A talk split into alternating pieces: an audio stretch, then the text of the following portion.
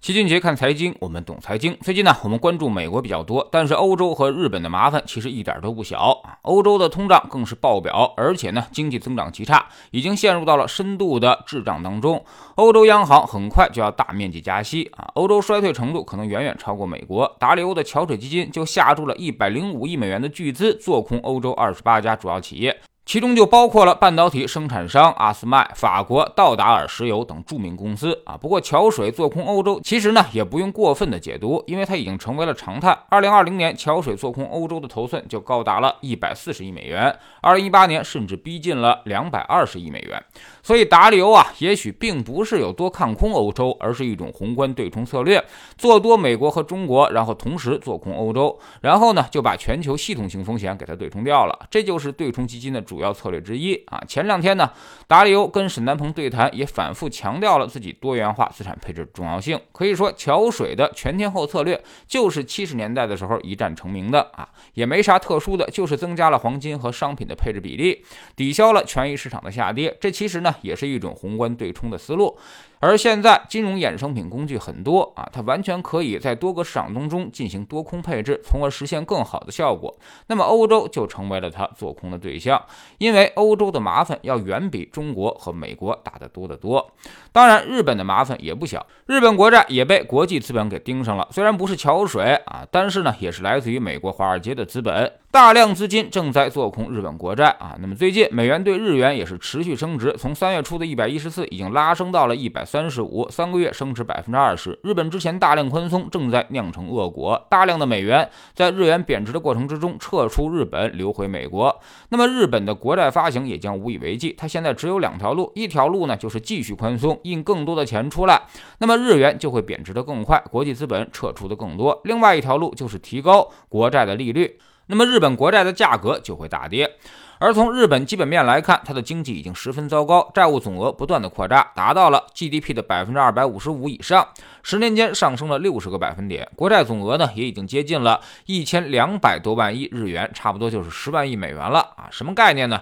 按照极低的百分之一的利率计算，那么一年要还利息一千亿美元，而日本一年的财政收入才差不多一万亿美元。如果日本要跟随美国加息，把国债利率提升到百分之三到四的水平，那么日本财政。可能一下就崩了啊！日本已经是重度老龄化社会，他每年要在养老健康方面投入巨大，已经是入不敷出。否则，他也不会让债务扩大到一千两百万亿日元。所以，面对滞胀，欧洲和美国是可以加息的，而日本是万万不能加息的。但是，刚才也说了，不加息，你就得不断的印出日元去买自己的国债，那么日元就会更加贬值。最后呢，也必然引发全球投资者抛售日元日债，然后造成资金回流。所以，最后日本国债。还是要大幅下跌，那么日本的麻烦看起来就非常的大了。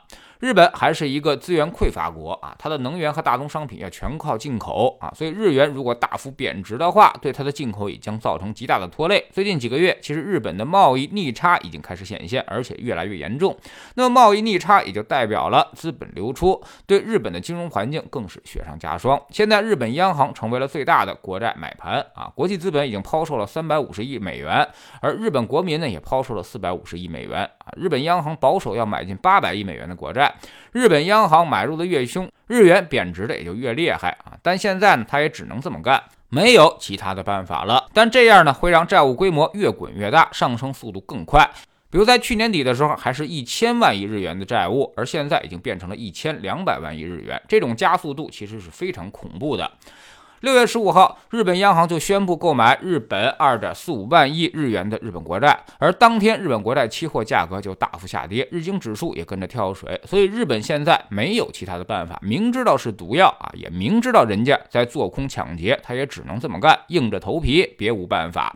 他现在只能够指望着啊，美欧能够快速的把全球滞胀控制住，让自己缓过劲儿来。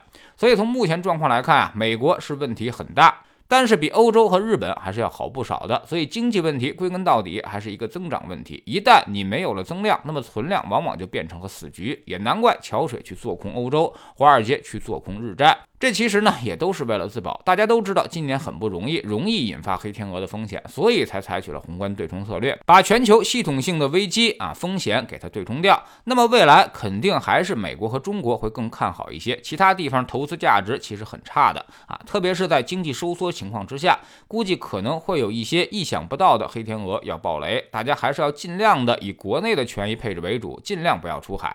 这几年外面都不太平啊，我们和美国问题虽然很多，但是。其他地方问题更大，所以美元和人民币还是要升值的，甚至人民币可能还要稍微强一些，这样外资就不会再从我们这里撤出了。在知识星球秦杰的粉丝群里面，我们经常呢跟大家说一个道理：人生呢就是一场排位赛，你努力了半天没有用，你一定得比别人更加努力啊！国家经济其实也是一样。别看都是发达国家，你排名靠前就是被人家做多的，你排名靠后就是被人家做空的。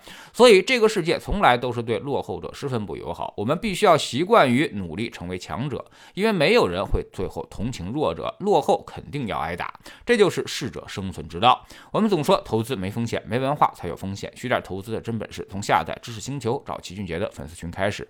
新进来的朋友可以先看《星球置顶三》，我们之前讲过的重要内容和几个风险低但收益很高的资产配置。方案都在这里面，在知识星球老七的读书圈里面，我们正在讲《投资成长股》这本书。罗普莱斯进入华尔街之后，正赶上了一场大萧条啊！这种大危机也提供了大机会，看成长股大师是如何逆袭进行弯道超车的。加入知识星球，找老七的读书圈，每天十分钟语音，一年为您带来五十本财经类书籍的精读和精讲。之前讲过的二百四十本书，全都可以在星球读书圈置顶二找到快速链接，方便您的收听收看。苹果用户请到齐俊杰看财经同名公众号，扫描二维码加入。三天之内不满意，可以在星球 PP 右上角自己全额退款。欢迎过来体验一下，给自己一个改变人生的机会。老齐的新书就叫做《齐俊杰看财经》，正在京东和当当火爆发售。这本书呢，也是我们多年经验和绝招的总结，包括定投、周期、估值、配置的方法和思路，都在里面有深入讲解。喜马拉雅的小伙伴可以在 APP 顶部搜索栏直接搜索“齐俊杰的投投资书友会”，老齐每天讲的市场策略和组合配置，已讲过的书都在这里面。读万卷书，行万里路，让自己获得提升的同时，也可以产生源源不断的投资收益。欢迎过来体验一下。